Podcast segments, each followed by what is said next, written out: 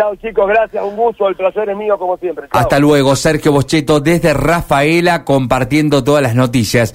Y vamos a mm, este, hacer una linda nota sobre esta mm, nueva eh, eh, santificación, ¿no? Que está ahora llevando adelante el, el, Papa eh, sobre Mamá Antula.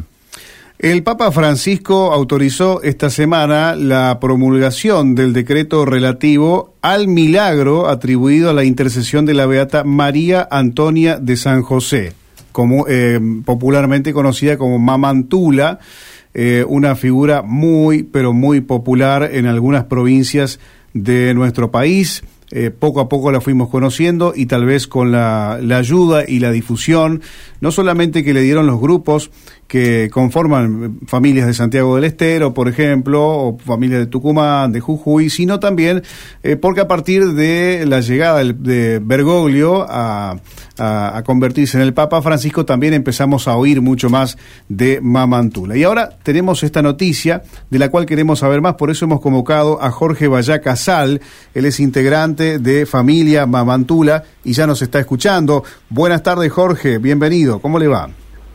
Hola, buenas tardes a, vos, Manuel, Rubén y a toda la audiencia. Muchas gracias por convocarnos para esta oportunidad. Gracias por atendernos. ¿eh? Gracias. Jorge, una de las principales preguntas es desde hace cuánto tiempo eh, su vida particular, su vida personal está vinculada a, a, la figura de Mamantula. Personalmente tengo 62 años y desde, desde que yo me acuerdo de que era chico, un poco más consciente desde los 10 años, o sea, hace 52 años, ¿no? Y muy lindo porque es parte de nuestra familia y entonces nuestros abuelos nos hablaban, nuestros tíos nos hablaban y era, parte de una tradición saber que había una santa en la familia, ¿no? Había libros escritos sobre ella, había estampitas, había leyendas, tradiciones que se iban eh, llevando de generación en generación. ¿Cómo eh, puede contarnos acerca de quién era ella? Porque la gran pregunta que muchos nos hacemos, yo decía recién, con la figura del Papa Francisco fuimos conociendo tal vez un poco más, pero llega el momento donde necesitamos ya saber quién es. Exacto, muy oportuno esta, esta salida al aire y es muy bueno que mucha gente lo escuche porque eh, los santos hay que conocerlos, ¿no? Hay que conocerlos y a veces pasa que nombran... Eh, a, nuevos santos y a partir de conocerlos uno genera una relación, ¿no? Una relación de amistad con ese santo y especialmente de como de patronazgo de ellos en nuestra vida que nos ayudan en nuestro camino espiritual. Entonces, para todos los oyentes les vamos a contar que Mamantula, su nombre, digamos, fue María Antonia de Paz y Figueroa, ¿no? Y que lo más importante que me gusta transmitir es que ella nunca fue una monja, aunque la veamos vestida como monja, ella era una mujer de su época, una mujer laica, una soltera, dedicada, consagrada a la vida religiosa, pero en, en, ningún en ninguna orden típica de esa época, ¿no? Ella eh, decidió a los 15 años no casarse, ni entrar a un convento, que eran las dos opciones que se le daban a las mujeres cuando ya estaban en edad de merecer, ¿no? Y ella eligió entrar, sí, en una casa que es lo que se llama un beaterio, un beaterio, pero era algo como si le dijera yo, eh, no era nada institucional, era como una costumbre que se juntaban las mujeres solteras que querían dedicarse a Dios, pero que no querían estar dentro de un convento como monjas, ¿no?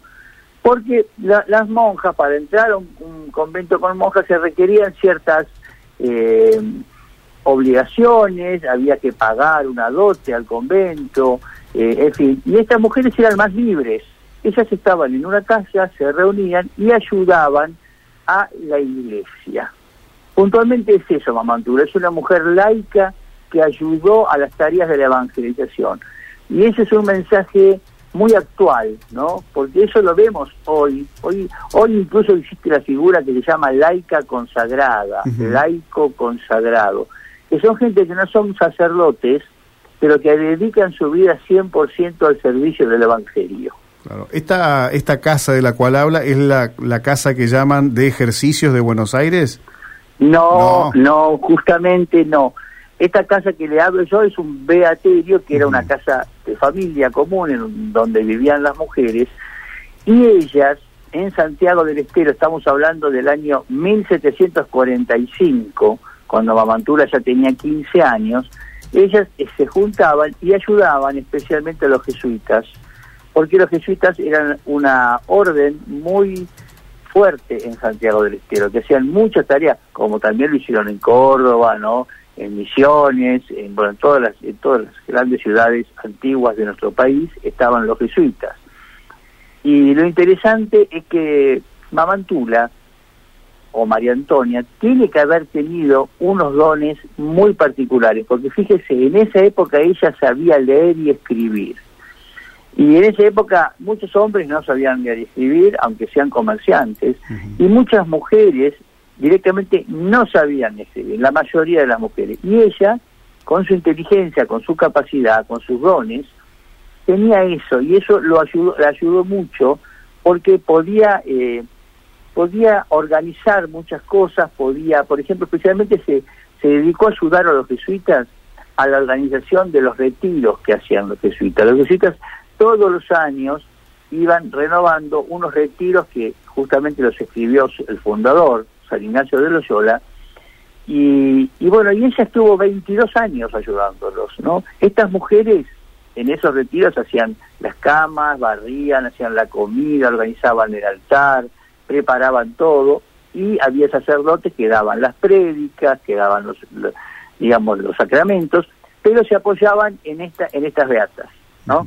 Así que ella tiene que haber desarrollado ahí una gran capacidad de, acompañamiento espiritual a mucha gente, porque eh, eso se va a demostrar después cuando sucede un, un, un, hecho muy fuerte en toda la iglesia. Usted sabe que el nuevo rey de España, Carlos III, decide expulsar a todos los jesuitas del territorio de su reino, o sea, de todas las colonias de España, ¿no? Y años más tarde el Papa decide expulsar a todos los jesuitas de la Iglesia Católica. Y eso produjo que todas las actividades que hacían los jesuitas habían quedado interrumpidas. Y aquí es donde se ve este don que tenía especial María Antonia. Porque ella, los jesuitas fueron echados en 1767 y fueron de la noche a la mañana expulsados, los, los mandaron en una carreta a Buenos Aires, de ahí en barco a Europa y quedaron encarcelados en Italia. Y ella vio ese, ese desastre que se produjo porque todo lo que hacían los jesuitas quedó interrumpido. Entonces ella se puso a meditar, a orar, a rezar al Señor, a Jesús, a Dios, para que poder lo que ella misma aprendió en los ejercicios espirituales, que es discernir, ¿no? Ustedes saben que estos ejercicios espirituales o retiros nos enseñan a discernir, y discernir es elegir una cosa u otra, es separar lo que yo tengo para elegir. Ella aplicó el discernimiento, oró y recibió una inspiración de Dios de que ella tenía que continuar con los ejercicios espirituales, que no se podía perder ese tesoro de la iglesia. ¿no? Ahora, Jorge, eh, separándonos un, un, poquito de la cuestión de la fe, me quedo con lo valiente que ha sido, por lo que usted cuenta, lo, lo valiente y lo revolucionaria, aún desde, desde, desde lo pacífico, imagino, eh, también, ¿no? Aún Correcto. desde ese lugar, ¿no? Es, es una gran verdad lo que está diciendo, porque ella, bueno, si bien era una mujer de gran carácter, de gran carácter, sin embargo, no fue, digamos, a luchar, ¿no? Sino que fue a ofrecer lo que ella podía dar, ¿no? Y, fue muy importante esto, que ella, eh, ella se inspiró en esta inspiración de Dios, y así lo dice en sus cartas, porque así como era escritora, podemos saber muchas cosas de su vida a través de las cartas que ella escribía, y a través de las cartas que le escribían a ella. Ella cuenta que orando en un lugar muy especial de Santiago del Estero que se llama la Celda Capilla. Es una, una celda de un, monasterio franciscano que hay en la ciudad de Santiago. Orando en ese lugar ella recibió esta inspiración.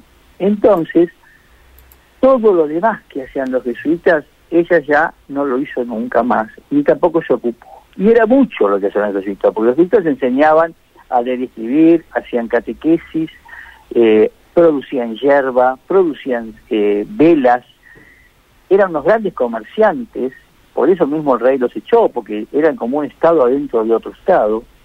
Y todas esas actividades Mamantura las descartó y dijo, bueno, voy a seguir yo tratando de que alguien, que un sacerdote, yo voy a organizar que alguien dé los ejercicios. Y fue así como para hacer eso tuvo que pedir permiso al obispo. Y ahí empieza una parte linda de su vida que es su peregrinar. Ella fue una gran peregrina de nuestra tierra, cuando todavía éramos el virreinato del Perú, ni siquiera éramos el virreinato de Río de la Plata, ¿no? Estamos hablando de 1745. Eh, entonces ella empezó, caminó hasta Jujuy, fue a ver al obispo, el obispo no le quiso dar el permiso porque los jesuitas estaban echados. Y ella le hizo entender que esto de los retiros no era algo propio de los jesuitas, sino que era algo que enriquecía a la iglesia. De esa manera el obispo le dio el permiso y ahí empieza su peregrinar con los ejercicios, con los retiros, y se va a muchas ciudades, a todas las ciudades del mundo conocido de ese momento del norte. Eh, fíjense que ella fue primero de Jujuy, fue a Salta, ahí organizó lo que llama las tandas de ejercicio, donde la gente iba y estaba contentísima y respondió muy bien. Dejó una persona encargada para que se sigan continuando esos, esos retiros. Después de ahí bajó a Tucumán, bajó a Catamarca, bajó a La Rioja, volvió a Santiago del Estero. Estuvo como tres años caminando, haciendo todos los retiros gratuitamente. Nunca quiso cobrar nada ella. Ella solamente recibía a la gente y no cobraba, pero pedía limosnas para darles de comer, para alquilar los lugares, para pagarle a un, algún gasto a los sacerdotes y todo eso hizo que ella pudiera mantener vivo una tarea que estaba interrumpida en todo el mundo, que era realizar los retiros espirituales ignacianos. Es algo muy importante porque ella fue como un punto, el único punto del, del mundo en donde se hicieron los ejercicios fue justamente el norte argentino. Claro. La verdad que, creo que con esto que ha contado Jorge, eh, comprendemos ahora sí eh, quién es eh, Mamantula, pero no quiero dejar de, observar esto de la beatificación, un proceso que entiendo lleva más de 100 años, hasta el año 2016, ¿no? Cuando se produjo. y quiero preguntarle, bueno, ¿cuál es la situación ahora, luego de la noticia de esta semana? Bueno, y ahora se produjo el primer milagro en 1904, ese primer milagro se aprobó recién en 2016, por eso se beatificó, y, y fue muy lindo porque una vez que se beatificó, 11 meses después de la beatificación, se produjo el segundo milagro, que fue justamente un hombre de Santa Fe, de la tierra de ustedes, ¿no? Que era un, un, hombre que había estudiado el seminario, en su momento lo conoció a Bergoglio, después, eh, bueno, él siguió su vida, no, no se ordenó de sacerdote, sino que se casó y se fue a vivir a otro lado. Cuando volvió a Santa Fe, por algunas razones, en ese momento le dio una CB muy fuerte y eh, los médicos le dijeron a la mujer de la esposa, le dijeron, mire, hay dos posibilidades, o que quede totalmente vegetativo o que muera. De ahí no se puede esperar otra cosa. Ante la desesperación, un grupo de amigos se puso a rezarle a María Antonia, a Mamantula, el milagro. Y a los siete días el hombre empezó a dar respuesta. Los médicos no se explicaban la respuesta, no entendían. Esto, no, dice, es imposible que este hombre empiece a hablar, a balbucear, que empiece a, a mover una mano, que empiece a mover los brazos, porque el diagnóstico era que no lo iba a hacer. Y fue tan la recuperación de él que hoy día camina y hace su vida normal, cuando le habían decretado la muerte, que los médicos decidieron mandar los estudios de todo su historial médico a Roma para que la Junta del Vaticano lo evalúe como un posible milagro, porque se llama así, presunto milagro, ¿no? Y bueno, eh, fue esa documentación en 2018, hace cinco años, fue toda la documentación, siete médicos del Vaticano estudian el caso y se tomaron todo este tiempo, ¿eh? fíjese, y recién ahora dictaminaron que la curación de este señor no fue realizada por medios, digamos, científicamente comprobables. O sea, que ellos suponen que es un milagro. Dicen, nosotros por la ciencia no podemos explicar la sanación y la recuperación de la salud de esta persona. Eso hace que el milagro sea declarado milagro por la iglesia y le da a Mamantura la posibilidad de ser ya pasada al grado de santidad, de poder estar en un altar. Pero lo notable de esto es que Mamantura en vida hacía muchos milagros, muchos prodigios, muchísimos, y después de, de muerta también. O sea, la iglesia toma un caso como testigo, pero atrás de ese caso hay muchos casos que nunca fueron a, una junta médica, pero que uno que los va viviendo sabe que son milagros verdaderos. Claro, claro. Jorge, queremos agradecerle este tiempo. La verdad que sí, usted marcaba que uno de los protagonistas de esta historia es santafesino. También vamos a hablar con él, así que bueno, es un, placer poder tener este tipo de charlas. ¿eh? Bueno, yo quería entonces simplemente recordar que en el paso que Mamantura vino caminando de Santiago del Estero a Buenos Aires, ella pasó, atravesó la provincia de Santa Fe y pasó por el fortín de India Muerta, que hoy es el pueblo de Máximo Paz. Y eso es un lindo para los santafesinos saber que ella en ese camino real también pisó la provincia y, y con un, un santo pisa un lugar, ya deja su huella de santidad. Así que deseo muchas bendiciones para todos los santafesinos. Gracias, Jorge. Le mando el abrazo muy, pero muy grande. Que tenga el mejor fin de semana. Gracias por todo. Igualmente, adiós. Hasta luego. 17.43 minutos en la República Argentina. Tiempo de ponernos